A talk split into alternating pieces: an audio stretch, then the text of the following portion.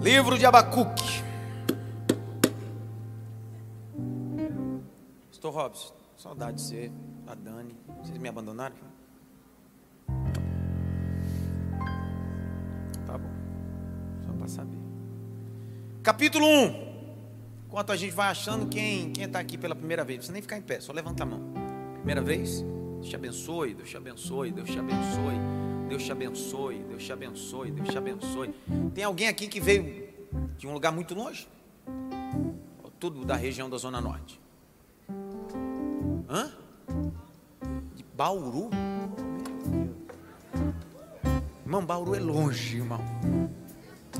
Bauru, Bauru Ivan, cadê Ivan? Ivan desviou, né? É, Bauru é a igreja da pastora Renata que eu prego lá, não é? É essa mesmo, né? É, que igreja vocês são lá? Assembleia de Madureira? Eu vou pregar nessa igreja aí. Eu já preguei nessa igreja de Madureira aí. Deus abençoe vocês. Capítulo 1. Essa é a sentença. Ei, meu Deus do céu, hoje é dia de sentença. A pessoa sai, pega o trânsito, chuva, acha que vai receber uma mensagem de vitória. Aí o pastor começa lendo: essa é a sentença. Brincadeira. Essa é a sentença revelada ao profeta. Circule a palavra sentença aí, sentença, na sua versão. Circule, puxa uma seta, escreve massa, com dois S mesmo. A palavra hebraica, que significa pesado. Esse é o peso da revelação. Grite bem alto, peso da revelação. Então presta atenção. São três capítulos e o livro começa dizendo: tem um peso de revelação. Tem um peso de revelação. A quem? Ao profeta Abacuque. Segure o nome Abacuque, por favor, o nome Abacuque. Lembrando que nosso culto de terça-feira, nós estamos na série das, dos 12 profetas menores. E é um dia que a gente, na verdade é hábito da igreja ter sempre a caneta, a Bíblia. Aqui a gente chora, dá glória, mas a gente sempre anota tudo e não perde nada do que Deus está falando. Então circule a palavra ou nome Abacuque, puxa uma seta e escreva abraço. Abraço. Abraço. Abraço. Agora vamos para o capítulo de número 3, versículo 1 e 2. A oração de quem? A oração de quem? Então, circule a palavra oração. Oração. Você entendeu porque esse livro tem um peso? Porque só tem peso quem ora. Não tem peso quem fala bem, tem peso quem ora. Tem peso não é quem tem habilidade, tem peso quem ora. Então esse livro tem peso porque tem uma vida de oração aqui de um profeta. Aí o texto diz: a oração do profeta Abacuque sobre a forma de canto. Aqui é o detalhe. Ele está cantando oração. Está orando e cantando. Verso de número 2: Senhor, tenho ouvido a tua fama e me sinto alarmado. Aviva a tua obra. Grite bem alto, aviva. Mais alto, aviva. Caneta, caneta, circula a palavra aviva. Aviva. Aviva. Sabe que a palavra aviva vem do mesmo tronco linguístico hebraico da palavra ahavar, que é amor. A palavra ahavar, amor, do tronco linguístico sai avivamento. Porque não é do avivamento que sai amor, é do amor que sai avivamento. Porque tem gente que acredita que avivamento é movimento, mas avivamento é expressão do amor de Deus. Olha o texto. Aviva a tua obra, ó Senhor, no decorrer dos anos e no discurso dos anos, faze conhecida na tua ira. Lembra-te da tua da tua Agora olha lá o capítulo 3, são os últimos versos. Verso 17. Ainda que a figueira não floresça, nem haja fruto na vide, ainda que a colheita das oliveiras decepcione, e os campos não produzam mantimento, ainda que as ovelhas desapareçam dos apriscos, e os currais não hajam mais gado. 18. Mesmo assim eu me alegro no Senhor, exulto no Deus da minha salvação. Ó Senhor Deus da minha é minha fortaleza. Ele dá os meus pés ligeiros como a costa. O Senhor Deus é a minha fortaleza. Ele me dá os meus pés ligeiros como a costa. Me fez andar nas minhas alturas a um mestre de canto para instrumento de cordas. Grite bem alto: O Senhor vai me dar pés como da corça.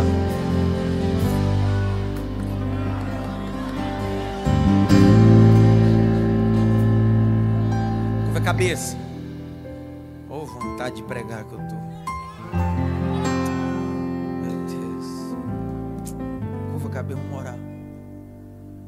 Pai, me ajuda.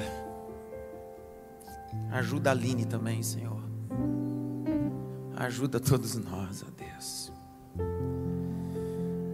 Nos fortalece na Sua bondade. Nos enche do Teu Espírito.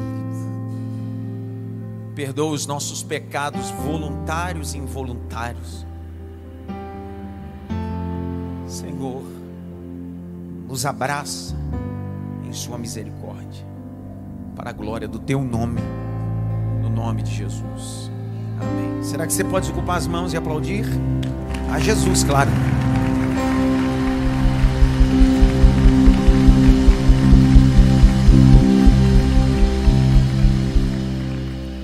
Vamos, vamos fazer uma guisa introdutória? Juntos. Fazer um pano de fundo juntos. Porque a ideia dessa série não é pensar um versículo e estabelecer uma pregação. Não é a ideia. A ideia é desfrutar de uma síntese panorâmica do livro, tendo em vista que a gente está falando de 12 profetas menores.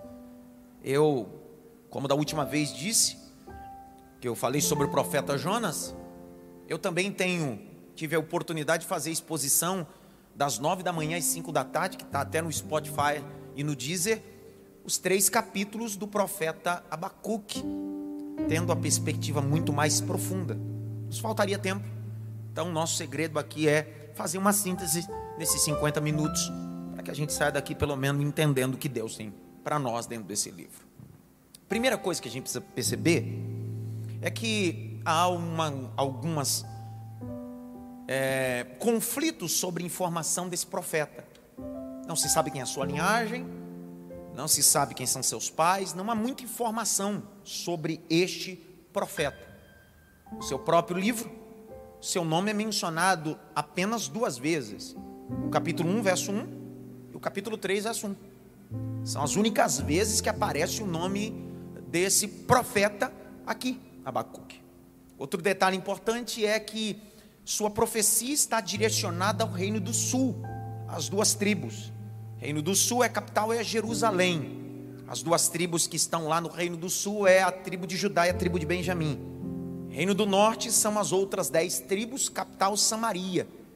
A mensagem que ele tem, que ele carrega, a profecia, tem direção proposital. É o Reino do Sul, capital Jerusalém, a este povo. Outro detalhe, alguns estudiosos e comentaristas vão dizer que possivelmente ele deva, tenha profetizado após o cativeiro. Mas se você ler o texto com muito cuidado, você vai perceber que isso é uma inverdade. Ele profetiza antes do cativeiro babilônico. E ele é contemporâneo do profeta Jeremias. Isso mesmo. Abacuque é contemporâneo do profeta Jeremias, o qual profetizou os detalhes importantes sobre a levada do povo ao cativeiro babilônico. Por isso que no livro de Jeremias, capítulo 5, verso 30 e 31, Jeremias diz bem assim: coisa e horrenda e espantosa acontecendo. Aonde? No reino do sul, Jerusalém, Judá. Os profetas profetizam falsamente, os sacerdotes dominam com mão forte, com punho forte, dominante, mas o povo assim o deseja. Mas assim virá dias a qual o Senhor alinhará, alinhará as coisas. Essa é a ideia. Outra coisa a gente precisa colocar é Abacuque em que tempo? Não tem um tempo exato. Não existe um tempo exato. Não existe um ano exato. O que a gente pode perceber no capítulo 1 a 3 é que ele está bem nos últimos momentos da invasão é, babilônica. Se você olhar o capítulo 1, verso 6, olha o texto. 1, 6. Pois eis que trago os caldeus. Eis que trago os caldeus. Deus estava dizendo que os caldeus iam invadir, iam cercar, subjugar e lembre-se que os caldeus são aquele povo da Mesopotâmia antiga, os babilônicos, encabeçado por Nabucodonosor. E você bem conhece que é, Israel, principalmente Jerusalém, Judá, fora levado em três comissões. Dentre essas comissões, o ano de Daniel. E o último período, o texto diz em Jeremias capítulo de número 39, verso 1, que esse cerco durou 18 meses. Quantos meses? Quantos meses? É o que vai informar Jeremias 39, 1. Esse cerco durou 18 meses, porque a ideia de Nabucodonosor, com a estratégia militar, era cercar, impossibilitar o povo de sair e é, conseguir recursos externos e também ter a possibilidade de trazer recursos externos para dentro da cidade. Tendo em vista que o texto de Jeremias, e para ser mais preciso, o texto de Lamentações de Jeremias vai dizer como foi esse processo. Dentro desse cerco, as crianças morreram, e morrendo, as mães colocaram o resto das crianças em panelas e cozeram e comeram para não morrer de fome. As crianças morreram no seio da sua mãe, houve uma pressão, e tudo isso está dentro desse contexto do profeta Abacuque aqui. E Deus está levantando esse profeta para denunciar o povo, porque esse povo havia é, literalmente se prostituído na perspectiva do culto. O que, que é prostituição? A palavra prostituição é porneia. Porneia é muito mais do que um ato sexual. É uma vida dúbia. É uma vida é, sem princípio sem fidelidade. Deus criou o seu povo para adorá-lo. Vou de novo. Deus criou o seu povo para adorá-lo. E toda vez que o povo adorava outro Deus, Deus dizia assim: vocês estão prostituídos, vocês precisam ser fiel a mim, porque eu sou o Senhor de vocês. O povo se corrompe.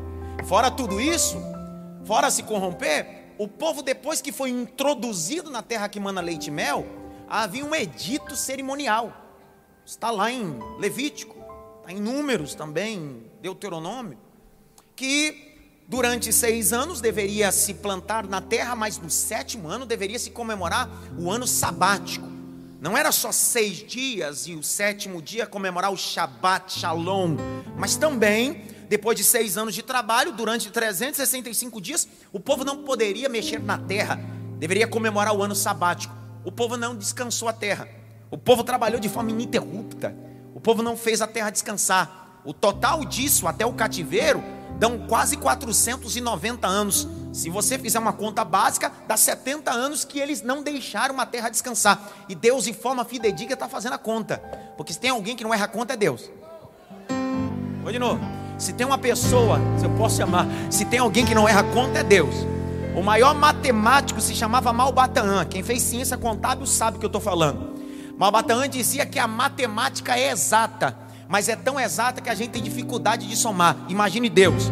Deus soma e vai guardando nota por nota, número por número. Deus está dizendo para o povo de Judá: cada dia que você não cumpre a minha palavra, eu estou anotando, porque uma conta e uma fatura vai chegar para você, Israel.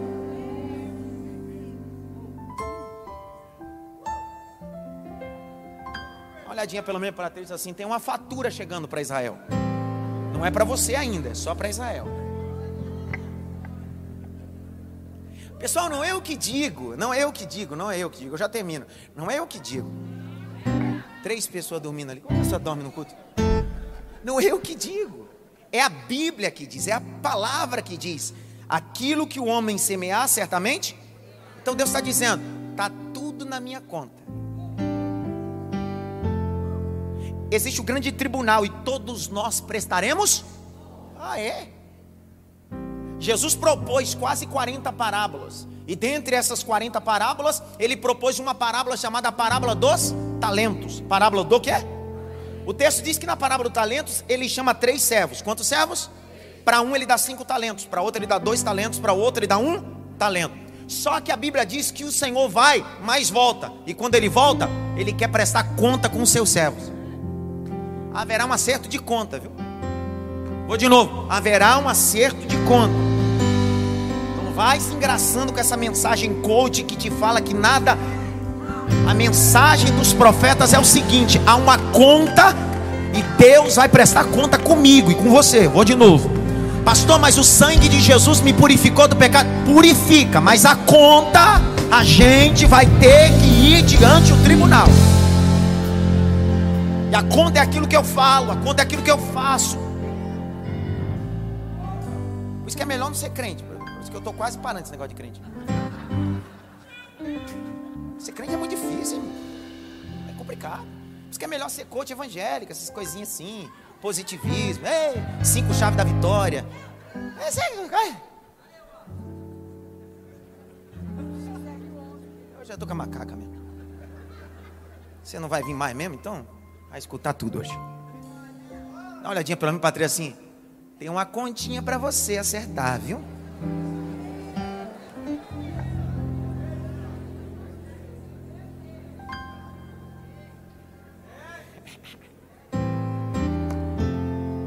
Aquilo que o homem plantar, certamente colherá. Tem jeito. Deus está acertando contas. Grite bem alto. Deus está acertando contas? Não, direitinho, direitinho, vai. Deus está acertando contas. Por que, que Deus está acertando contas? Olha o capítulo 1, olha aí, olha, olha para a Bíblia. Ei, eu estava lendo um texto de John Bunyan John Bunyan é o autor do livro O Peregrino, o segundo livro mais vendido e impresso do mundo depois da Bíblia. John Bunyan foi um escritor inglês e um dia perguntaram para John Bunyan qual é o segredo de ler a Bíblia. Ele disse: tem homens que não gostam da Bíblia porque a Bíblia é o espelho que revela sua deformidade. Você sabe por que a gente não gosta de ler a Bíblia? Porque a Bíblia não vai mostrar a face do outro, vai mostrar a minha tenha medo da Bíblia. A Bíblia só vai mostrar o meu defeito, não o seu defeito. Então olha mesmo, porque toda vez que ela mostra o meu defeito, ela aponta também a perfeição. Vou de novo. Ela tem o poder de mostrar a minha deformidade, mas ela tem o poder de me ajeitar. Vou liberar a primeira palavra, Antônio, que você está dormindo também. A Bíblia diz em Isaías: Eu endireito os caminhos tortuosos. Vou mais alto. Há um jargão popular que diz: pau que nasce torto nunca se direita. A Bíblia diz: Eu, o Senhor, endireito os caminhos tortuosos. Eu sou o Deus Todo-Poderoso.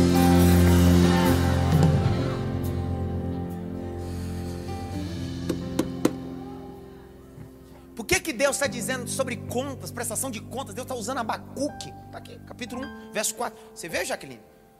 Lê aí, minha filha. Fala alguma coisa para Jesus. Nem só de cantar viverá a pessoa. Por isso, isso aí. a lei se afrouxa. É o quê? A lei se afrouxa. Meu Deus do céu. E a justiça nunca se manifesta. Ó, a lei e a justiça. O problema está aí. Por que, que Deus está vindo com prestação de conta? Porque a lei não exerce o seu papel. A justiça não tem autoridade. Continua. Porque os ímpios cercam os justos, e assim a justiça é torcida. Deus está dizendo há uma troca de valores. O certo virando o errado e o errado virando o certo. Mas viu um negócio me falar uma coisa, mas não posso. Pai, mas vê assim, sabe?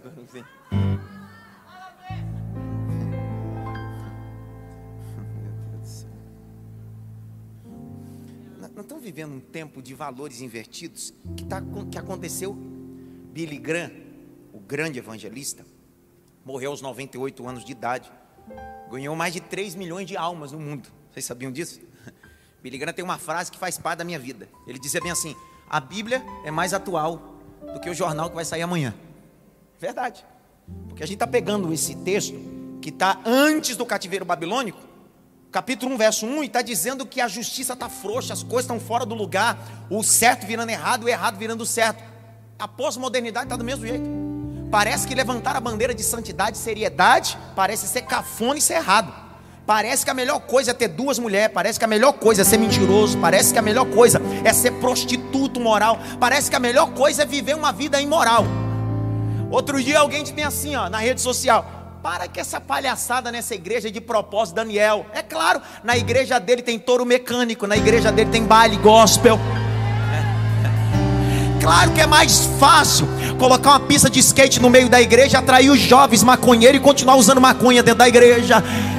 É claro que é melhor fazer uma rave gospel na igreja. O difícil é trazer para a palavra. O difícil é apresentar a Bíblia. O difícil é anunciar o Evangelho. É isso que é difícil.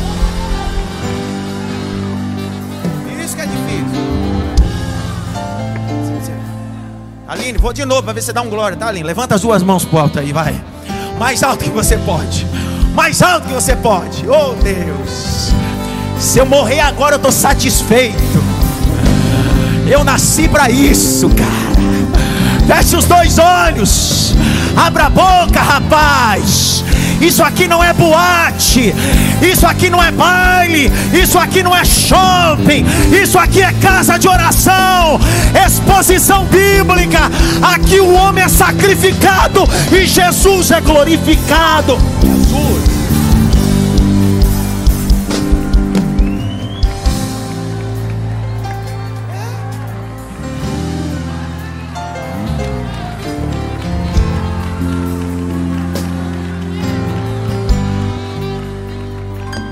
Deus está fazendo aqui é, capítulo 1, verso 4, Deus está dizendo a impunidade, a inversão de valores. O que é moral? Conjunto de valores. O que é moral? Conjunto de valores. Há uma catraca da verdade, que nós chamamos essa catraca da verdade da tríade: ética, moral e caráter. Não dá para desmembrá-las. Uma coisa está conectada à outra. Moral, Ética e caráter. O que Deus está dizendo é: parece que o meu povo perdeu a ética, e perdendo a ética, perdeu a moral, perdendo a moral, perdeu o caráter. Só que Deus está dizendo: eu vou trazer os caldeus. E os caldeus serão minha ferramenta de alinhamento. Judá vai passar por um período de alinhamento, e Deus está usando o profeta para isso. Por que, que Deus está usando o profeta para isso? Veja só. Olhe lá o capítulo de número 2. Veja o capítulo 2, verso de número 7 a 6 a seguir, vai falar sobre os cinco ais, sobre os caldeus. Porque Deus está dizendo, ei, eles serão um instrumento de alinhamento, mas eu também vou cobrá-los porque tocou em você. Olha o que Deus está dizendo. Deus está dizendo, é, tem conta para pagar, todo mundo vai pagar conta. Deus está dizendo, Israel vai pagar conta, mas os caldeus também vão pagar conta. Aí de repente deu um exemplo. Você sabe por que eu estou vou fazer isso com vocês, ó Israel, ó Jerusalém, ó Sião? Simples. Olha o capítulo 2, verso 18. Lê, Jaque, por favor. Para que serve o ídolo, visto que o seu artífice o esculpiu? E de que serve a imagem de fundição, mestra de mentiras, para que o artífice confie na sua obra, fazendo ídolos mudos? Ai daquele que diz à madeira, acorde, e a pedra muda, Levante-se. Pode o ídolo ensinar? Eis que está coberto de ouro e de prata, mas no seu interior não há fôlego nenhum. O Senhor, porém, está no seu santo templo. Cale-se diante dele toda a terra.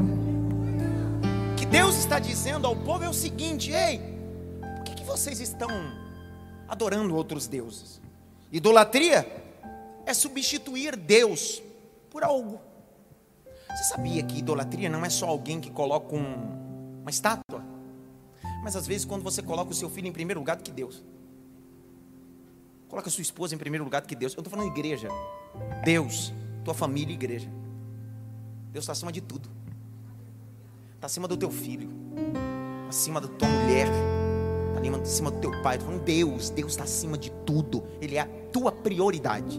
Deixa eu abrir um parênteses aqui para vocês entenderem o que é priori, prioridade. A Bíblia diz que Moisés subiu a Horebe. Está no capítulo 3 do Êxodo. Lembra dessa passagem? Sim ou não? Sim ou não, pessoal? Ele apacentava as ovelhas de Jeto seu? Seu? Sogro. Ele fazia aquilo há quanto tempo? 40 anos. Quando ele recebeu o rebanho, ele já enterrou todas as ovelhas. Aquelas ovelhas já são terceira, quarta ou quinta geração, porque ele fez o parto de todas aquelas ovelhas, mas aquelas ovelhas continuam sendo do seu sogro. Só que olha o detalhe: é a coisa mais importante que ele tem. E na verdade não é dele. É a coisa mais importante que ele faz. Só que a Bíblia diz que um dia ele está nesse Oreb e o texto diz que uma sarça está queimando. E a sarça queima, mas não se consome. Deus fala no meio da sarça. Se você olhar o capítulo 3, verso 1 e 2, o texto diz assim: E a sarça queimava e não se consumia. E então eu me virei para ver quem falava comigo. Peraí, se ele se vira para ver quem falava com ele, ele deu as costas para as ovelhas. Aquilo que ele sempre esteve disposto durante 40 anos. Sabe o que Deus está dizendo? É enquanto eu não me revelo na sua vida, fique de frente para as ovelhas. Mas no dia que eu queimar, dê as costas para tudo e só olhe para mim. Eu sou maior do que a sua faculdade, eu sou maior do que a sua pós-graduação, eu sou maior do que a sua empresa, eu sou maior do que qualquer coisa. Eu sou o centro das suas atenções. Se vire para mim. É o texto que diz, virando-se. Ele deu as costas. Fechei o parente olha outra coisa. O que Deus levou o povo para o deserto foi para fazer um desmame de prioridades. Quando Deus deu o tabernáculo, grite bem, o tabernáculo. Direitinho, vai, tabernáculo. Tabernáculo era fixo ou móvel? Móvel. O povo caminhava, quando a nuvem parava, o povo parava e tinha que armar o quê? O tabernáculo, a tenda. Todos esses utensílios do tabernáculo, atro santo santíssimo, e as seis peças, altar de holocausto, bacia da purificação, mesa com os pães da preposição, menorá, altar de incenso e arca da aliança, e tudo isso era levado pelos coatitas, gessonitas meratitas. Quando se a nuvem parava, eles armavam tudo. Grite bem alto, armavam tudo. Só que Deus deu uma ordem em Levítico e em Deuteronômio. O tabernáculo deveria ser armado de frente para o sol. O único meio de acessar o tabernáculo era por uma única porta que entrava pelo átrio. E o Senhor disse: quando vocês armarem durante todo esse tempo, esses 40 anos do deserto, vocês sempre armem a tenda e a porta, coloquem em direção ao sol. Quantos anos o povo ficou no Egito? 430 anos. Isso é mitologia egípcia. O trono de Faraó, o símbolo máximo do trono de Faraó, fica em cima do seu trono. É o Deus Ra, Deus Sol. Deus estava dizendo: toda vez que os sacerdotes, os sumos sacerdotes, os levitas entrarem no tabernáculo, eles precisam dar as costas para o Deus Ra e se virar para mim, porque agora eu sou prioridade para eles. Não dá para caminhar com Cristo assim, ó, olhando para lá e olhando para cá. Ou você faz isso, ou vai ficar onde está. Vou de novo, vou contextualizar tudo para o Novo Testamento. Estava, pois, Jesus à beira do mar da Galileia. Lucas capítulo 5. E depois de levar Pedro até um momento, um ambiente de pesca, voltando da pesca, Jesus olhou para Pedro e disse assim: Tua rede é importante, esses peixes são importantes, segue-me agora. Aí o texto diz: E ele largando rede, largando peixe, seguiu Jesus. Ele está dizendo: Isso era importante, mas depois que eu te conheci, o Senhor se tornou mais importante o povo vai ferir um princípio que Deus havia estabelecido: idolatria. Abre em Êxodo, vai, capítulo 20, Shemot, Êxodo. Dentro do decálogo mosaico, Deus vai orientar o povo dizendo: Ei, cuidado com os ídolos. Os ídolos podem prejudicar o nosso relacionamento.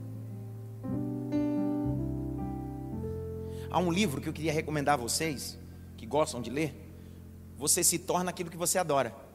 Um livro fantástico, teológico, mas delicioso de ler, que você vai entender alguns princípios. Você se torna aquilo que você adora. Um livro fantástico. É bom você ler.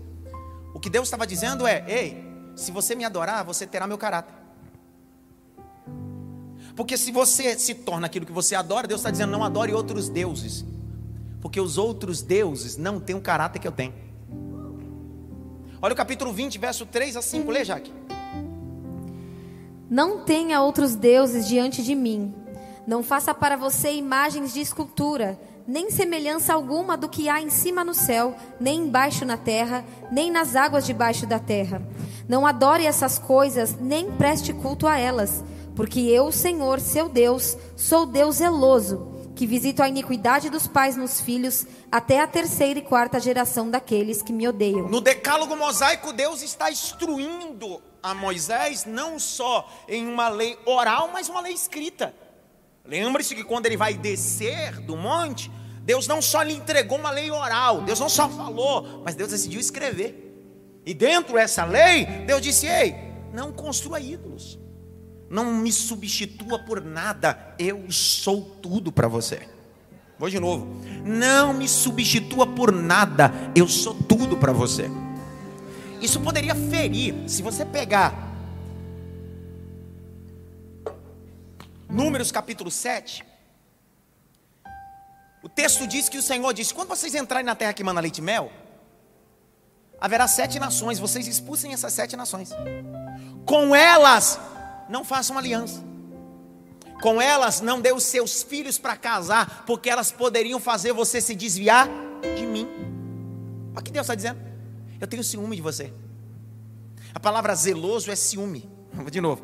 A palavra zeloso é ciúme. Vem dizer lote, ciúme. Olha o que Deus está dizendo. Eu tenho ciúme, eu quero você todinho, eu não quero metade de você. Eu quero você todo para mim. Por quê? Porque eu te criei para um propósito, para glorificar o meu nome.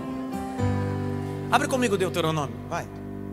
Capítulo de número 4, verso 12 a 16. Deus estava dizendo, num Abacuque, dizendo: cuidado com a idolatria. Leia Então o Senhor falou a vocês do meio do fogo, e vocês ouviram o som das palavras dele. Vocês ouviram a voz, mas não viram aparência nenhuma, só escutaram a voz.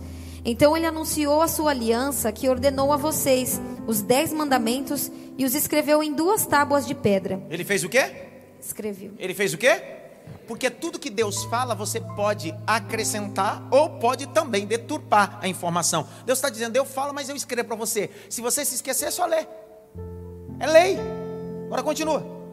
Ao mesmo tempo, o Senhor ordenou que eu ensinasse a vocês estatutos e juízos, para que os cumprissem na terra que passarão a possuir. Tenham cuidado, guardem bem a sua alma, porque vocês não viram aparência nenhuma no dia em que o Senhor, o Deus de vocês, lhe falou em Horebe, no meio do fogo. Portanto, tenham cuidado para não se corromperem e fazerem para si alguma imagem esculpida na forma de ídolo, semelhança de homem ou de mulher. O que Deus está dizendo? Cuidado eu não tenho imagem. É disso que Deus está falando, Camila. Deus está dizendo: Eu não tenho. Por quê? Porque eu criei o homem. A minha imagem e semelhança. O pecado do homem desfigurou a imagem, mas Cristo restaurou a imagem desfigurada. Quando Adão peca, a imagem fica distorcida, deturpada por causa do pecado. Até o texto de Mateus, a imagem está distorcida. Até João Batista batizar, a imagem está distorcida. Só que João Batista batizando, ele diz: Agora encontrei alguém que vai restaurar a imagem. Eis o Cordeiro de Deus que tira o pecado da humanidade. Quando Jesus está na cruz e ele é crucificado, Alessandro, das nove da manhã até as três da tarde, a antepenúltima frase que ele fala, a última é: a Pai, a Ti entrega o meu espírito. A penúltima, ele diz: está consumado. Está consumado, ele está dizendo: eu refiz a imagem, eu retoquei a imagem. Por isso que Paulo diz em Gálatas 2:20: Não vivo eu, mas Cristo vive depender da minha imagem, ainda continua desfigurada por causa do pecado. Então eu só sou restaurado se estou nele. Você está dizendo cuidado com a idolatria. Você sabe que quando você vai numa sinagoga ou conhece uma família judaica, tem a oportunidade de ir para Jerusalém. Eu levei uma turma agora lá para Jerusalém. Quando você vai no Muro das Lamentações, é, a oração mais célebre que a criança aprende a orar, e qualquer judeu, é Shema Israel Adonai. Porque Deus estava dizendo ao povo, repita isso sempre, por quê? Porque a ideia é, não existe outro Deus fora de mim. Coloca aí, Deuteronômio capítulo 6, verso 4. Deuteronômio 6, 4. Shema Israel Adonai, Elohiu Adonai Errad. Errad significa único, Ouve, ó Israel, o Senhor teu Deus é o único Deus. Errado. Único. Grite bem alto. Único. Você sabia que essa é a oração que se faz em qualquer momento? Chamar Israel Adonai. Elohiu Adonai. Errad. Único. Grite bem alto. Único. Será que Jesus é o único da nossa vida?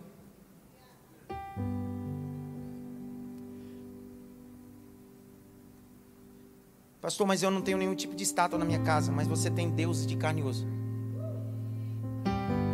A igreja de Coríntios tinham divindades nos cultos. Se o que te atrai ao culto não é a palavra, mas quem canta e quem prega, você é um idólatra. Ei, não vai dar problema. Na igreja de Coríntios tinha os grupinhos da idolatria. Na igreja de Coríntios assim, ó, quando Paulo ia pregar, ia o grupo só de Paulo. Quando Apolo ia pregar, ia um grupo só de Apolo. Quando Cefas, Pedro ia pregar, era o um grupo só de Pedro. Aí tinha um grupo pior, de Jesus. Aí Paulo disse assim: Paulo planta, Apolo rega, mas quem dá o crescimento é Jesus. O que nos traz ao culto é o Deus do culto. Vou de novo. O que nos traz ao culto é o Deus do culto. Tem um problema. Às vezes a gente se identifica com a didática de um pregador, a forma que o pastor fala, não tem problema. Só que se você vem para o culto só quando eu estou, você é um idólatra. Não tem problema você gostar de me ouvir. O problema é que você só vem quando eu estou. qualquer dia eu vou sumir uns 30 dias aqui para ver se desvia 30 dias. Grite bem alto: Jesus é o centro do meu culto. Por isso que existem dois tipos de culto: antropocêntrico e cristocêntrico.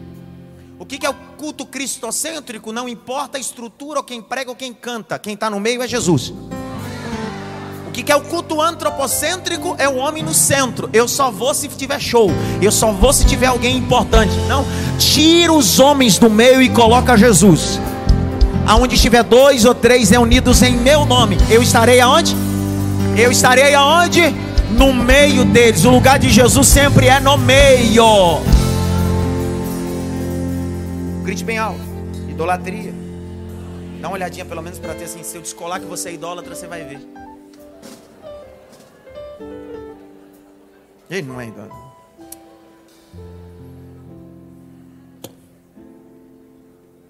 Eu termino.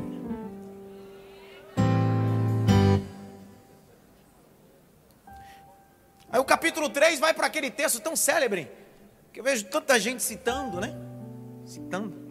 Antes de eu citar esse texto aqui, sobre idolatria, eu, eu já preguei, eu já cheguei muitas vezes pregando em congresso, com o tema de Isaías. Isaías tem um texto que diz assim: um ao outro ajudou? Vamos lá? Um ao outro ajudou? Você já leu esse texto? Esse texto fala da construção de ídolos, quando um amigo ajuda o outro a construir ídolos. E você usa para companheirismo, é porque você é assim mesmo, você gosta de construir ídolo. O texto de Isaías disse: E o artifício com o seu amigo, um ajuda o outro, para que construa ídolos. Por isso que o texto diz: Um ao outro ajudou e disse ao seu companheiro: Esforça, vamos continuar construindo ídolos.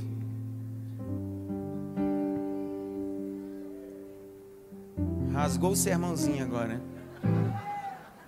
Acabou. Aí o capítulo 3, põe no 3 aí na tela, igual o da Atena. Verso 1. Vai, meu filho. Põe o 2 primeiro. 3, 2. Senhor, tenho ouvido a tua fama e sinto alarmado. Aviva a tua obra. Toda vez que a gente vai numa conferência de avivamento, esse é o texto que as pessoas usam. Sim ou não? Só que as pessoas querem viver o verso 2 sem viver o verso 1. Um. Vamos para o 1. Um. Você quer viver o avivamento do dois, mas não quer viver uma vida de oração. Ih, nem um aviãozinho agora. Nós queremos ser uma igreja avivada, mas não queremos orar. Queremos jovens, adolescentes avivados, mas eles não oram. Não fazem propósito nenhum. Deus está dizendo: só haverá avivamento. O único meio de avivar um ambiente é através da oração. Nenhum avivamento foi startado sem oração. Todo avivamento foi movido por uma oração. Se eu pudesse falar, a gasolina do avivamento é oração. Todo avivamento, o combustível é oração. Só que eu quero viver o verso 2, aviva. Só que no verso 1 ele está dizendo, estou orando. Quando você abre o capítulo 17 de Reis, você está vendo Elias, o que o Anderson estava falando, se apresentando a Acabe, um dos moradores de Tisbia. O texto diz que ele mete o dedo na cara de Acabe e diz assim: ó, segunda face, ou na face da presença do Senhor que estou, não vai chover segundo a minha palavra. Lindo. Todo mundo quer ser Elias. Todo mundo quer meter o dedo na cara de, Eli, de Acabe. Todo mundo quer dizer para Jezabel: você não presta, eu sou homem de Deus. Mas se escute, nós só teremos autoridade diante de Acabe se tivermos uma vida de oração de secreto. Se você abrir a Bíblia em Tiago 5,17, está escrito assim: E Elias, homem com as mesmas paixões que nós, fragilidades, mas orando ao Senhor, o Senhor lhe fechou o céu por três anos e seis meses. Ei, o demônio não respeita a sua dicção. O demônio não dê respeito ao seu mestrado, seu doutorado, seu dinheiro. O inferno não respeita seu network. O inferno não respeita se você decora versículos, se não decora. O inferno só respeita quem tem vida de oração. Vou de novo. O inferno só respeita quem tem vida de oração. Quando Jesus chegou em Gadara, se você pegar uns versículos antes, o que Jesus estava fazendo não era um curso de batalha espiritual. Pronto, falei. Jesus não foi fazer um curso de batalha espiritual para saber de umas técnicas como expulsar demônio, como amarrar demônio, como ir lá na porta da cidade fazendo não sei o que lá com o demônio. Jesus não está fazendo essas palhaçadas, não. O texto diz: E Jesus estava orando. E quando ele termina de orar, ele diz para os discípulos: Vamos até Gadara, vamos até Gadara, vamos até Gadara. Aí a Bíblia diz: Quando Jesus chegou em Gadara, ele não falou nada, só colocou o pé. O principado diz: Chegou alguém de oração, chegou alguém de oração, chegou alguém de oração, chegou. Uns filhos, o texto de Atos dos Apóstolos, uns filhos do sacerdote, quiseram expulsar os demônios. Aí o texto diz que os demônios pegaram os filhos do sacerdote, deram uma pisa, como diz no Nordeste, deram uma pisa neles, mandaram eles nus, e no meio da pisa dizem assim: Ei, Paulo eu conheço, o Jesus que Paulo prega também conheço, mas vocês quem são? Eram filho de sacerdote, tinham um nome no templo, mas o inferno não conhecia eles, porque o inferno só conhece quem ora. Levante a mão direita assim bem alto. Grite bem alto, eu vou me posicionar. Não, de novo, eu vou me posicionar. Bate pelo menos em três mãos assim. Volta para o propósito da oração, rapaz. Quem ora conserva os dentes. Eu termino. Toca aí, Rogerinho. Isso aí, Rogerinho. Vai, Rogerinho.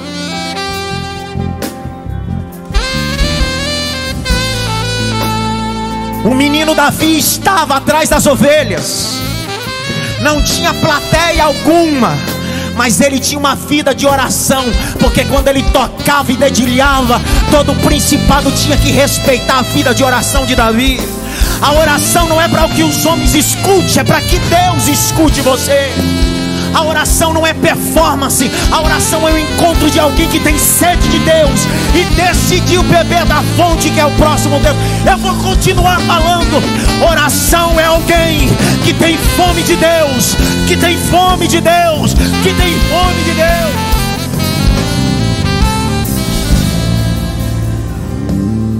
A gente precisa amadurecer e aprender que a gente não ora quando precisa, a gente ora porque a gente ora. O texto de Tessalonicense diz: orai sem cessar. Se os problemas te fazem orar, isso mostra o nível de relacionamento que você tem com Deus. Bem, nunca haverá um ambiente de avivamento se esse ambiente não anteceder a antessala da oração. Primeiro avivamento da Bíblia. Atos Apóstolos. Atos capítulo 2. 120 estavam lá, sim ou não? Fazendo o quê?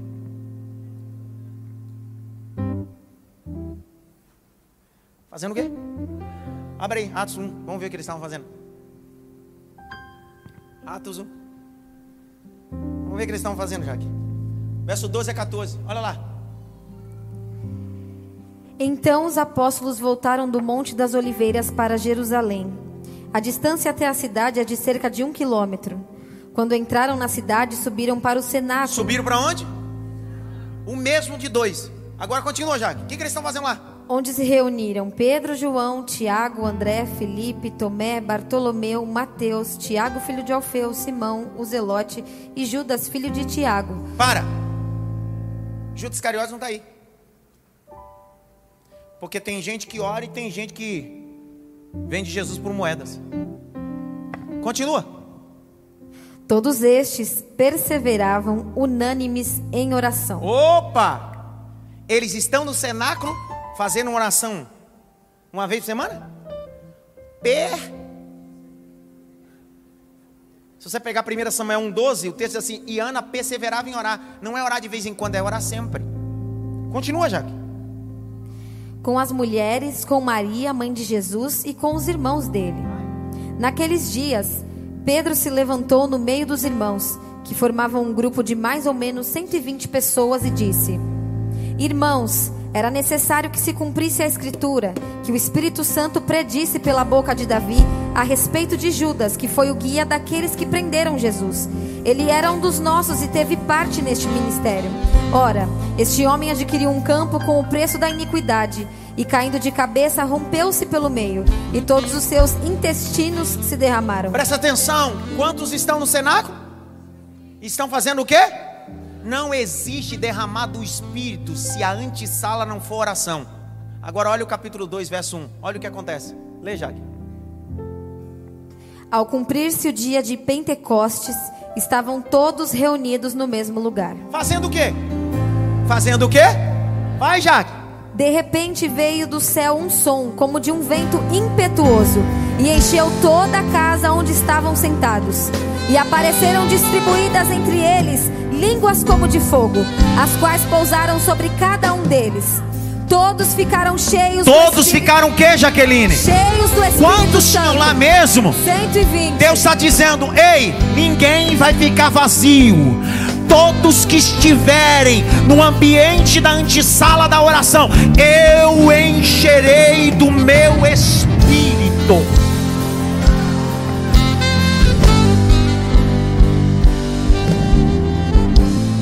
Conhecimento você adquire no seminário teológico, mas a unção só numa vida de oração. O seminário pode te dar conhecimento, mas a unção só uma vida de oração. Uma vida de oração. Estamos empobrecidos, e o que Deus está dizendo a Abacuque é: Abacuque está dizendo, Senhor, estou orando, aviva. Eu não quero avivamento sem oração. Eu estou orando para que o Senhor possa avivar. Grite bem alto. Eu quero viver isso. Mais alto. Eu quero viver isso. Presta atenção.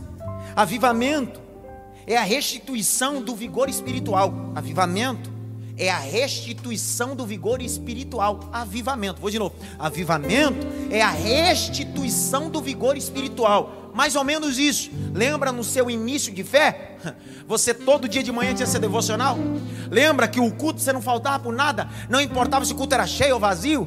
Lembra que você tinha propósito de oração? Lembra quando você lia a Bíblia, você dizia: Meu Deus, Deus falou comigo. Hoje, nem Bíblia você usa mais. Hoje, você vem empurrado para o culto. Hoje, nem crente direito você é. Sabe por quê? Porque falta em nós um avivamento. Ainda bem que você veio essa terça-feira. Porque Deus está dizendo: Eu vou reavivar sua vida espiritual. Você terá fome da minha palavra de novo. Terá fome da minha palavra de novo. Terá fome da minha palavra de novo. Terá fome da minha palavra de novo. Charles Handel Spurgeon dizia: Reavivamento é viver novamente, receber novamente a vida que quase expirou. Para Spurgeon, reavivar é receber uma vida que quase acabou. E às vezes nós estamos assim, nós precisamos desse reavivamento ou avivamento, porque nós estamos sem vida, sem fé. E aí Deus está dizendo: ei, tem avivamento. Você sabe para escrever a palavra aviva? Existe uma vogal alongada, um camis. Porque avivamento não é um momento, avivamento é uma vida. Vou de novo: avivamento não é um momento, avivamento é uma vida. Quando o Espírito desceu no cenáculo, eles não ficaram cheios só no cenáculo, eles saíram do cenáculo e foram para Samaria, Judéia, Samaria, até os confins da terra. Alguém avivado não se resume num culto de duas horas. Então você não pode olhar e dizer bem assim, cara, que igreja avivada. Deus não aviva igreja, Deus aviva pessoas. Instituição avivada. Deus não enche prédio, Deus enche pessoas. Que método ungido, Deus não unge métodos, Deus unge pessoas. Deus quer avivar pessoas novamente. Por isso que Deus está dizendo: aviva. Se avivamento é receber novamente a vida que quase expirou. Nós somos igreja na perspectiva de organismo e precisamos desse reavivamento todos os sentidos. Por quê? Porque nós precisamos deixar de nos comportar como a igreja de Éfeso. Você se lembra em Apocalipse? Deus envia, ou Cristo envia sete cartas. E das sete cartas, a primeira carta que é enviada à igreja de Éfeso, Apocalipse 2, 1, 5, diz que a igreja de Éfeso era bela em sua teologia, sua ortodoxia era excelente. Problema da igreja de Éfeso era a ortopraxia. O Senhor diz para eles: Eu tenho contra vós que vocês perderam primeiro amor, avivamento. O problema da igreja de Éfeso era a falta de amor, e o amor é a fonte do avivamento. Não olhe alguém que fala em línguas e diga, está avivado. Os pentecostais, extremistas, sempre dizem que avivamento é o primeiro sinal é línguas estranhas. Eu discordo. Eu vou com a linha de John Stott. John Stott diz: quer conhecer uma igreja avivada? É uma igreja que ama. Vou de novo. Quer conhecer uma igreja avivada? Não é uma igreja que marcha, uma igreja que entrega revelação, uma igreja que tem, não. Uma igreja avivada é uma igreja que ama. Vou liberar para você ver. Paulo escreveu à igreja de Coríntios dizendo: Vocês podem falar a língua dos anjos, vocês podem fazer o que quiser, mas se não tiver amor, de nada adianta. Você pode revelar o um nome, você pode fazer o que você quiser. Isso não é sinônimo de avivamento. Avivamento é alguém que socorre o necessitado, abraça o aflito. Avivamento.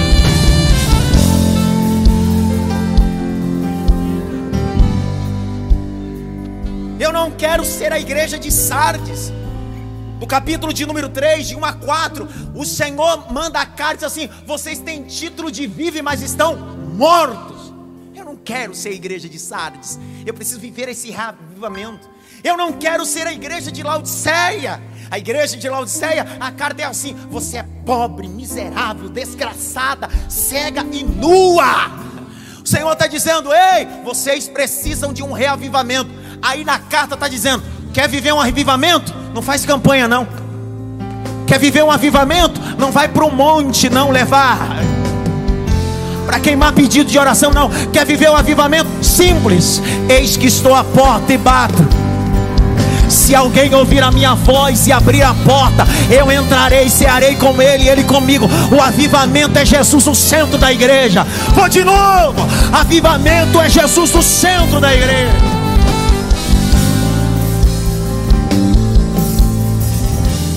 Avivamento não tem métodos. Não tem. Avivamento não tem métodos. Senhor, se eu falar isso aqui vai dar problema. Será que não vai dar problema?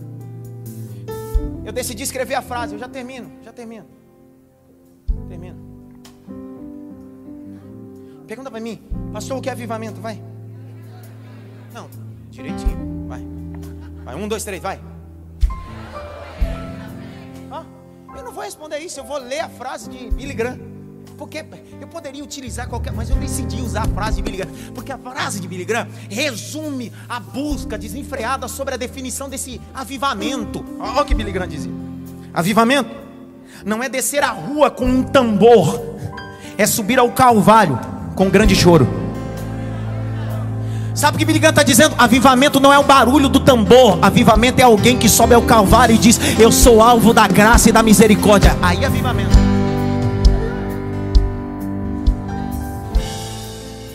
Eu, eu vou, eu, ó, ano que vem, ano que vem eu vou tirar um ano sabático. Ano que vem eu não quero atender nenhuma agenda fora, porque eu já estou pegando raiva. Vou, estou falando, é, tá, rede nacional. Vou mandar, eu tô mandando um recado já para todo mundo. Sabe por quê? As igrejas tirou da minha casa, da minha igreja, do meu povo. Faz eu enfrentar aeroporto, tribulação, andar de carro, não sei o que lá. Chego na igreja. Aí eles ficam das sete da noite às nove e meia cantando. E canta, e canta, e canta, e canta e canta, e eu fico só olhando. Aí vai cantando os louvores e o povo pula, e o povo salta, e a molecada, e todo mundo. Aí na hora que me dão para pregar, ele diz bem assim: Pastor, o senhor tem até meia-noite. Como? O povo dançou, gritou, três horas. Aí eu digo: Abra comigo a Bíblia. Ninguém nem Bíblia leva para o culto. Ei, avivamento não é barulho de tambor, avivamento é a Bíblia aberta. Vá um recado para quem quiser me convidar para pregar agora. Põe os cantores depois que eu prego, porque a palavra é em primeiro lugar, depois canta.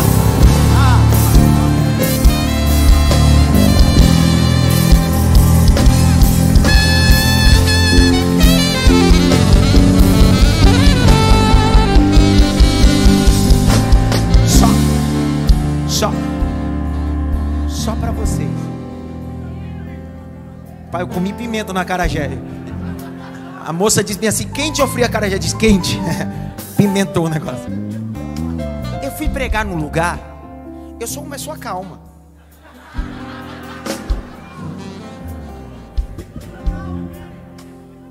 Tem hora que eu digo assim: Senhor, não coloca um guarda na porta dos meus lábios, não. Põe todos do meu lado. Eu estou no culto sentado, pastor Claudio. Olha só isso aqui. Eu estou no púlpito.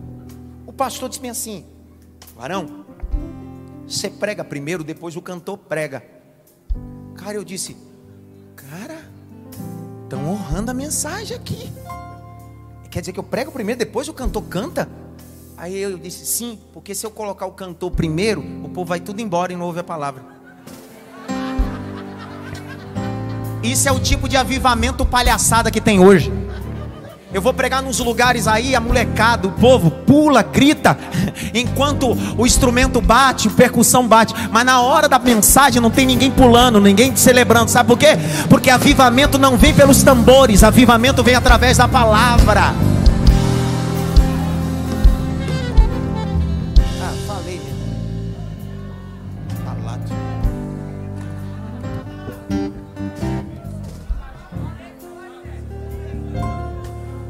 Doer mais agora. Eu estou preparando tudo. Lá para caneta, cante. Ao longo do tempo, existem vários avivamentos, mas escrevi quatro. Avivamentos que a ideia de avivamento não é mudar a igreja, é mudar a sociedade. Dwight Little Moody, sabe o que Moody dizia? É simples identificar uma igreja que vive avivamento. É só olhar no seu bairro se as pessoas mudam. Quer conhecer uma igreja, se ela está vivendo o um avivamento? Olha para o bairro. Por quê? Uma igreja avivada muda seu bairro, muda sua cidade. Se você pregar o primeiro avivamento do século XVIII, homens como Jonathan Edwards, século XVIII. Olha o sermão lindo de Jonathan Edwards. Se ele fosse hoje, ele seria um pregador bem coach. Porque olha o sermão de Jonathan Edward, no tempo do avivamento do século XVIII: pecadores na mão do Deus irado. Ei, século XVIII, John Wesley está dentro desse avivamento. Olha o que John Wesley dizia: Alguém outro dia perguntou para John Wesley: por que, que o povo vem te ver pregar? Por que, que esse povo quer tanto te ouvir pregar? Ele disse: simples, é porque eu me coloco em chamas e eles vêm me ver pegar fogo. Querido, grite bem alto: avivamento. George Wickfield está dentro desse momento do avivamento do século XVIII. E o século XVIII traz um avivamento social. Grite bem alto: avivamento social. Mais alto, avivamento social. No século XIX, você está vendo um avivamento por Charles Finney. Charles Finney era um advogado ateu. Sabe o que Charles Finney fazia? Quando tinha uma cruzada evangelística, ele ia para lá para contestar o evangelista. Só que um dia Deus pegou ele. No dia que Deus pegou Charles Finney, ele virou um dos maiores avivalistas. Foi Charles Finney que fundou o que nós fazemos hoje. Foi ele um dia que depois de pregar fez o apelo à pessoa para aceitar Jesus. Mas Charles Finney dizia: alguém pode aceitar Jesus na emoção, mas o discipulado é racional. Toda pessoa que aceitava Jesus, quando Charles Finney pregava século XIX, alguém dizia assim: Eu quero aceitar Jesus. Ele dizia assim: Espera um pouco, porque eu vou te discipular. Porque quem sabe você está emocionado, mas eu vou te apresentar o Calvário. E o Calvário não tem emoção, tem razão. Terceiro avivamento, a gente já está no século 20, a gente está em 1906, em Los Angeles, para ser pre preciso, a Rua Azusa. Quem está lá nesse avivamento? William Seymour. William Seymour não tinha a teologia que eu tenho. William Seymour não sabia de muita coisa ainda que tenha frequentado o, seminário de Charles Parham. Ele é um homem que não tinha tanto conhecimento, mas a história dizia que um barracão na Rua Azusa, Azusa chamado Apostólica da Fé, Lá na rua Azusa tinha um galpãozão. E o nome do galpãozão era Apostólica da Fé. E ele se reunia. Ele não tinha muita dicção. Mas quando ele abria a boca, o céu descia. Eu estou falando em 1906. Os repórteres iam para o galpão. Alguns cineafistas pegavam a câmera e começavam a gravar o culto. De repente eram cheios do Espírito Santo. Vinha gente da Alemanha, da Coreia. O que é avivamento? É alguém que importa o poder de Deus para a sociedade. Avivamento não fica no local, avivamento vai aos mundos. É nesse endereço na Rua Azusa, na Apostólica da Fé, que William Seymour está pregando, que chegam dois suecos, Daniel Berg e Gurdavin.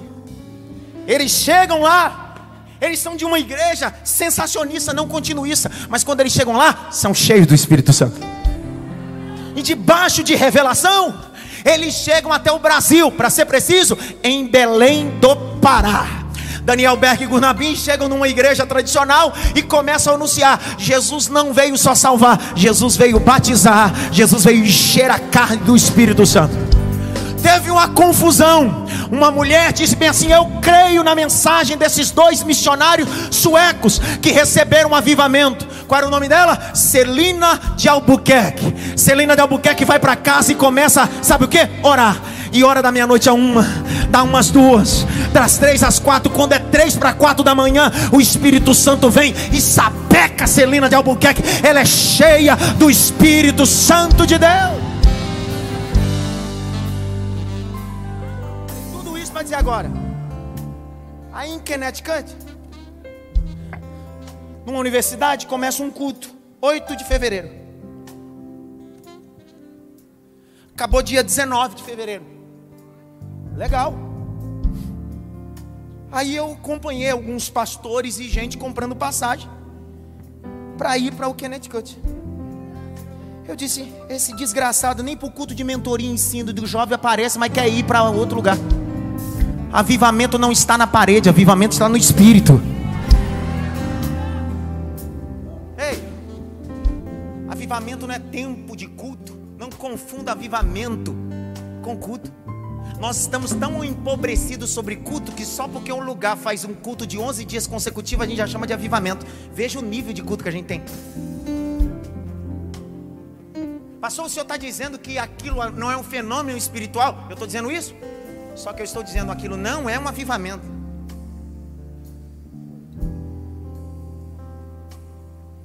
Faz uma pesquisa. Tem movimentos em Londres que há 11 anos fazem cultos sem parar em salas de oração e ninguém titula por avivamento. Só porque não está lotado de gente, não tem fila? O maior avivamento na Babilônia foi numa fornalha e só tinha três.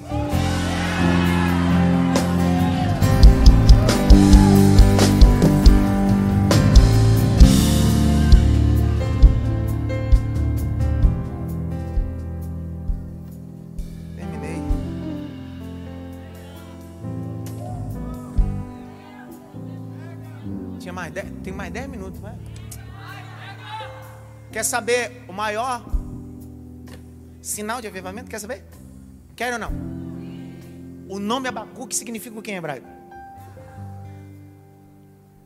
Antes de eu pregar, eu pedi para você fazer o quê? Avivamento que não tem abraço, isso é só conversa fiada. Deus está levantando um homem que o seu nome significa abraço. Deus está dizendo: o maior sinal de um avivamento é um abraço. O maior sinal de um avivamento é um abraço. Grite bem alto: eu preciso viver o abraço. Ei, o abraço do perdão é um avivamento. Eu conheço um abraço que não teve língua estranha nem revelação, mas foi o maior avivamento de perdão. A Bíblia diz que o filho pródigo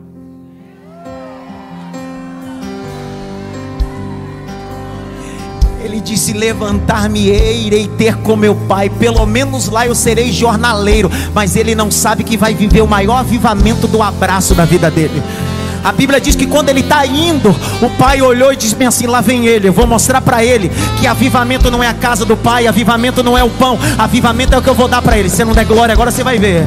A Bíblia diz assim: E o pai foi o encontro ao filho o abraçou e o beijou e gritou publicamente: aquele que estava perdido foi achado, o que estava morto ressuscitou. Traz anel, traz roupa, traz sandália, vamos para a festa. Esse é o abraço do perdão do avivamento.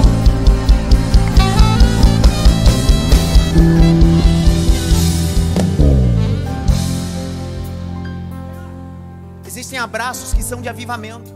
Se você pegar o capítulo 29 do Gênesis, verso 4 a seguir, é outro abraço, o abraço do avivamento. 29, 4 a 13, está escrito lá. A Bíblia diz que depois que Jacó saiu da casa dos pais, fugido, porque estava correndo o risco de ser morto por Esaú, o texto diz que quando eles chegam em um lugar com águas e ovelhas, o texto diz que Jacó pergunta sobre o da linhagem de sua casa, Labão. Aí alguém diz assim: Labão, tá vivo, tá vivo, tá. A filha dele aí, Raquel. O texto diz que Jacó olha e diz assim: Meu Deus, que bom. Por quê? Porque ele está fugindo. Grite bem alto, fugindo. Mais alto, fugindo. 24, 29 e 4 a seguir. Lê, já que vai. Vamos ver o que aconteceu. Vai. Jacó perguntou aos pastores: De onde são vocês, meus irmãos? Responderam: Somos de Arã. Perguntou-lhes: Vocês conhecem Labão, filho de Naor? Responderam: Conhecemos. Jacó perguntou ainda: Ele vai bem? Eles responderam: Sim, vai bem. Olhe, Raquel, a filha dele, vem vindo aí com as ovelhas. Então Jacó disse: É ainda pleno dia, não é tempo de recolher os rebanhos. Deem de beber as ovelhas e vão apacentá-las. Mas eles responderam: Não podemos, enquanto não se ajuntarem todos os rebanhos. Seja removida a pedra da boca do poço e demos de beber as ovelhas. Enquanto Jacó ainda falava, chegou Raquel com as ovelhas de seu pai, porque era pastora. Quando Jacó viu Raquel, filha de Labão, irmão de sua mãe, e as ovelhas de Labão, aproximou-se, removeu a pedra da boca do poço e deu de beber ao rebanho de Labão, irmão de sua mãe. Feito isso, Jacó beijou Raquel e, erguendo a voz, chorou. Por que, que Jacó está chorando? Porque Jacó saiu de casa fugido e não tem mais nenhum lugar para se habitar. Mas quando ele ouve que Labão, que é seu tio, está vivo, ele diz: Eu vou encontrar acolhida, eu vou encontrar seguro, eu vou encontrar, eu vou encontrar guarita. Aí olha só, quando ele vai chegando na casa de Labão, seu tio vai. Então Jacó contou a Raquel que ele era parente de seu pai, pois era filho de Rebeca. ela correu e comunicou a seu pai. Quando Labão ouviu as novas de Jacó, filho de sua irmã, correu ao encontro dele, abraçou-o, beijou-o e o levou para casa. E Jacó contou a Labão tudo o que havia acontecido. E acolhe, esse é o abraço do avivamento. Poderia ser o fim da vida de Jacó. Não tem língua estranha aí. Labão não está profetizando. Labão está dizendo: Eu tenho para você o que é o verdadeiro avivamento. Eu tenho um abraço. Vem, vem, Jacó. Ei, o maior avivamento é um abraço. Grite bem alto: o maior avivamento é um abraço. Tem gente falando em línguas e profetizando, mas não tem o um abraço da reconciliação. Foi Jesus que disse: se você tem alguma coisa, o teu irmão tem alguma coisa contra você, pega a oferta, deixa de canto, reconcilia com ele, depois entrega. O Senhor está dizendo tem que ter abraço. 20 anos depois, quantos anos depois? Jacó saiu da casa dos pais, passou mais de 20 anos na casa de Labão, até um dia que ele sai e ele precisa ter um encontro com quem? Com seu irmão Esaú. Seu irmão Esaú está pronto para matá-lo. Olha lá o capítulo 32 do Gênesis. Abre aí, Jaque. Capítulo 32, verso 3 a 7. Lê. Então Jacó enviou mensageiros adiante de si a Esaú, seu irmão, à terra de Seir, território de Edom, e lhes deu esta ordem: Assim vocês falarão a meu senhor Esaú. O seu servo Jacó manda dizer isto: Como estrangeiro morei com Labão, em cuja companhia fiquei até agora. Tenho bois, jumentos, rebanhos, servos e servas. Envio este comunicado a meu senhor para encontrar favor na sua presença. Os mensageiros voltaram a Jacó dizendo: Fomos até o seu irmão Esaú. Também ele está vindo para se encontrar com o Senhor, e quatrocentos homens estão com ele. Jacó está dizendo: Vai vir me matar, vai. Então Jacó teve medo e ficou angustiado. Dividiu em dois grupos o povo que estava com ele, também os rebanhos, os bois e os camelos. Pois pensou: se Esaú vier e atacar um grupo, o outro grupo escapará. Jacó orou: Deus de meu pai Abraão e Deus de meu pai Isaac. Jacó fez o que, pessoal? É, a antessala do avivamento é o que mesmo? E a oração revela o abraço do avivamento. Olha o capítulo 33, verso 1 a 5. E só lê, Jaque, vai. 33, de 1 a 5, lê. Quando Jacó ergueu os olhos, viu que Esaú se aproximava, e com ele quatrocentos homens. Então repartiu os filhos entre Lia, Raquel e as duas servas. Pôs as servas e seus filhos à frente, Lia e seus filhos atrás deles, e Raquel e José por último. E ele mesmo, adiantando-se, prostrou-se em terra sete vezes, até aproximar-se de seu irmão. Então Esaú correu ao encontro dele e o abraçou. Pôs os braços em volta do pescoço dele e o beijou, e choraram. Daí Levantando os olhos, Esaú viu as mulheres e os meninos e disse: Quem são estes que estão com você? Jacó respondeu: Os filhos com que Deus agraciou este teu servo. Me escute, por favor. É melhor parar de falar em línguas estranhas. Me permite usar isso, por favor. Eu não sou contra os dons espirituais, mas antes de receber o dom de línguas, aprenda a abraçar, aprenda a amar, aprenda a perdoar. Termino dizendo. O maior sinal de um avivamento é um abraço que pode ressuscitar um morto. Atos capítulo 20, verso 7 a 12. Põe aí na tela. E no primeiro dia da semana, nós nos reunimos a fim de partir o pão. Paulo pretendia viajar no dia seguinte e falava aos irmãos e se prolongou. Está parecendo eu hoje. A mensagem até a meia-noite. Verso 8 havia muitas lâmpadas no cenáculo, aonde estavam reunidos nove, e um jovem chamado Eutico, que estava sentado numa janela, adormecendo profundamente durante a prolongada mensagem de Paulo, vencido pelo sono, caiu do terceiro andar abaixo, e quando levantaram, estavam mortos. É agora mas Paulo desceu, inclinou-se sobre ele. Fez o que, pastor? Falou em línguas, profetizou, revelou. Paulo disse: o maior sinal do avivamento é esse. Paulo abraçou e disse: a alma dele está, e o menino é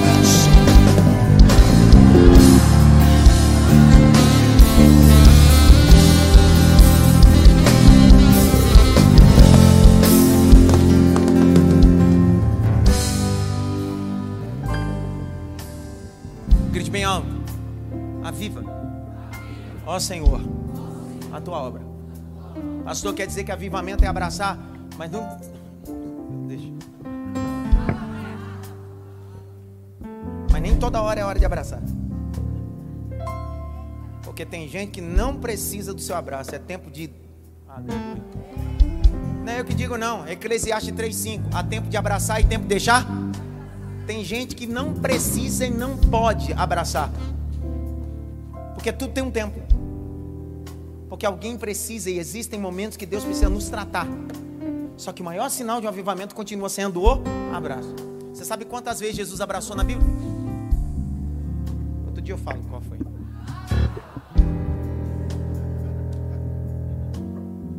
Não, bora. Irmã, Carninho, fique pegando. Daquele glória era gostoso. Jesus só abraçou uma vez.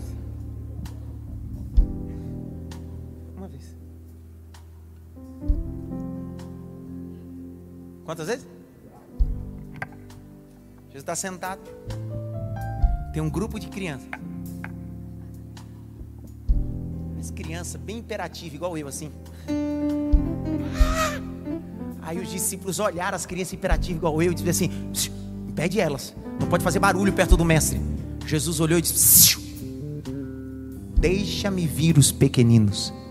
Aí a Bíblia diz assim: E Jesus abraçando-os, disse: Tomara que vocês sejam como criança, porque dos tais é o reino dos céus.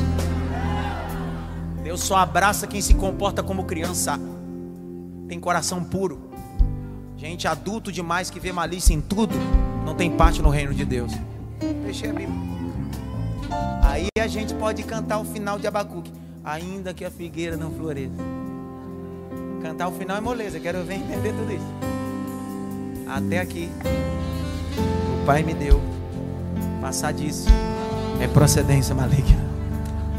Fique em pé.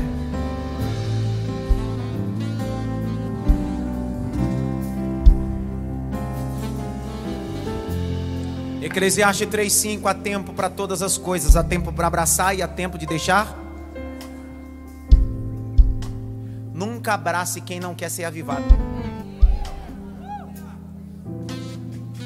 Se o abraço é uma manifestação de avivamento, nunca abrace quem não quer ser abraçado. Escute. Um jovem indiano foi enviado pela sua família a estudar em Londres direito do penúltimo para o último semestre passou dificuldades financeiras e domingo de manhã foi uma igreja tradicional, sendo ele hinduísta. Escutou a homilia do reverendo e quando terminou, pediu guarida dentro da igreja para dormir porque era inverno em Londres. O reverendo disse: Eu não tenho lugar para que você durma. Ele sai, a igreja tem um pequeno recuo. Ele pede ao diácono da igreja: Será que eu posso dormir pelo menos nesse recuo? Recusaram até isso sua biografia, diz que naquele dia quase ele morreu de hipotermia. A biografia desse jovem. Ele concluiu o direito. Quando ele concluiu, ele foi atuar no campo jurídico em Johannesburgo, África do Sul. Atuou por pouco tempo, porque o que ele tinha como missão não era ser um jurista, era ser um estadista, um libertador de sua nação. Voltou para a Índia.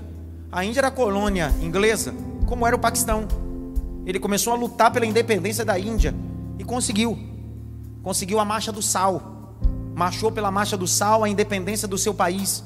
Conseguiu a independência da Índia e conseguiu a independência do Paquistão. Qual era a base de sua regra de fé? O hinduísmo. Mas ele acreditava no sermão da montanha, acreditava que Jesus era o homem mais perfeito que houve na terra. Antes de ser assassinado por um atentado a balas, este homem que eu estou dizendo, uma repórter perguntou para ele: Jesus, ele disse, o exemplo do amor, o amor encarnado. A repórter perguntou: e os cristãos? A mentira encarnada. E aí ele contou, Robson, essa história na sua biografia que eu estou contando, o que aconteceu com ele em Londres. Sabe de quem eu estou falando? De Mahatma Gandhi. Mahatma Gandhi poderia ser o segundo Billy Graham. Mahatma Gandhi poderia ser, poderia ser o John Wesley. Mahatma Gandhi poderia ser um grande pregador, mas morreu como hinduísta. Por quê? Naquele dia o reverendo tinha sermão, mas não tinha abraço. Naquele dia o reverendo tinha pregação, mas não tinha guarita para ninguém. Olha para mim nos meus olhos. Evangelho é muito mais do que você fala, evangelho é o que você faz. Avivamento não é discurso, não é telão de LED, não é iluminação. Avivamento é cuidado. Avivamento é o quê? Curva sua cabeça. Eu faço rápido oro para dar benção. Quem é você essa noite que precisa se reconciliar com Cristo? Que precisa de um abraço de avivamento? Pastor, eu entrei aqui hoje, estou afastado, afastada, mas eu quero esse abraço, quero reconciliar. Eu quero aceitar Jesus. É só você levantar a mão onde você está. Tem alguém essa noite que quer se reconciliar ou entregar sua vida para Jesus? É sobre abraço. Tem alguém? Tem alguém? Tem uma jovem lá no fundo. Tem mais alguém? Tem mais alguém? Tem mais alguém? Pastor, eu quero esse abraço. Eu cansei. Eu quero esse abraço. Eu estou como Eutico. Eu caí da janela e morri. Minha fé morreu. Estou precisando desse avivamento. Jesus está dizendo: Eu quero te abraçar. Eu quero te abraçar. Eu quero te abraçar. Eu quero te abraçar. Tem mais alguém essa noite, fora essa moça que vem em lágrimas, porque ela vem para receber um abraço de Cristo? Tem mais alguém? Tem mais alguém? Aleluia. Aleluia. Aleluia. Aleluia. Aleluia. Aleluia. Sandra, dá um abraço nela, Sandra. Não precisa pregar, não. Abraço é melhor do que pregação. Pai, nós te damos graça por esta alma que se reconcilia. Pai, nós te damos glória porque alguém essa noite está sendo avivado pelo Evangelho. Evangelho não é descer uma rua tocando tambor, tem mais uma alma recebendo um abraço, tem mais um homem voltando para Jesus. E enquanto eu estou orando, você pode sair do seu lugar ainda e se reconciliar. Pai, nós te damos graça. É o abraço que dá vida, é o abraço que transforma. Eu abençoo essas almas. Digo que os pés deles estão firmados na rocha para a glória do nome de Jesus. Será que você pode aplaudir e fazer muito barulho? Tem mais uma alma aqui. Chegou mais um. Chegou mais um.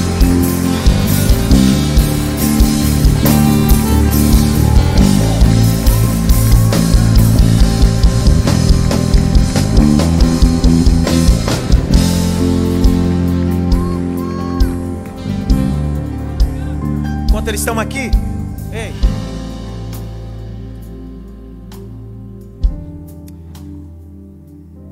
Eu vi gente compartilhando o vídeo do avivamento nos Estados Unidos, que durou 11 dias, os mesmos que não conseguem ficar duas horas no culto. Nosso avivamento é muito artificial. Para a gente refletir hoje. Avivamento não é emoção, avivamento é razão. Deus abençoe vocês. Meu irmão, Deus te abençoe. Deus te abençoe.